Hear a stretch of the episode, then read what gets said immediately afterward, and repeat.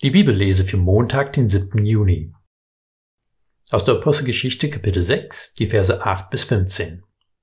Stephanus aber, voll Gnade und Kraft, tat Wunder und große Zeichen unter dem Volk. Doch einige von der sogenannten Synagoge der Lebatiner und Kyrenäer und Alexandiner und Leute aus Kilikien und der Provinz Asien erhoben sich, um mit Stephanus zu streiten.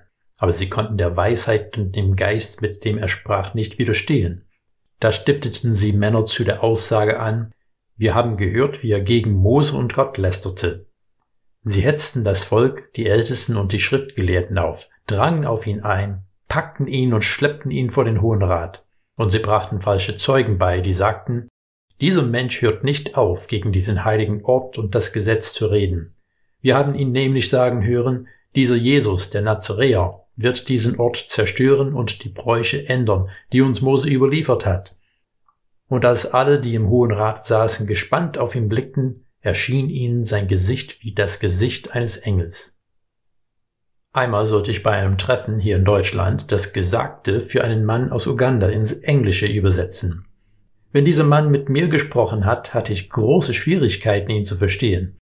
Ich habe ihn gefragt, was seine Muttersprache ist. Ich war ziemlich verblüfft, als er Englisch geantwortet hat. Es wird auch manchmal gesagt, Deutschland und die Schweiz sind zwei Länder, die durch eine gemeinsame Sprache getrennt sind. Dieselbe Sprache zu sprechen kann vom Vorteil sein, kann aber auch zu ganz neuen Missverständnissen führen. Denselben Glauben zu haben verbindet, bis man feststellt, dass der andere einen Lehrsatz ganz anders versteht als ich.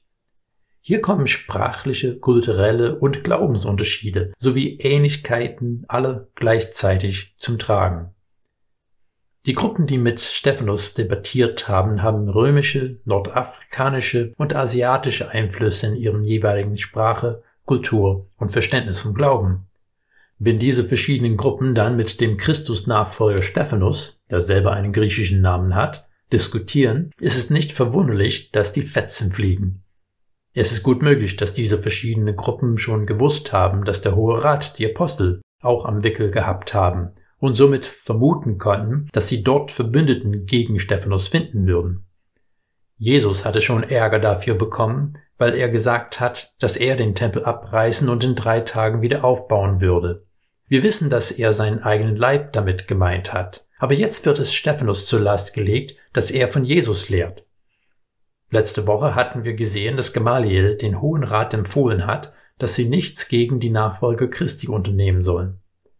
Wenn die Bewegung von Menschen ist, wird sie von allein aussterben, aber wenn sie von Gott ist, will man sich lieber nicht gegen ihn stellen.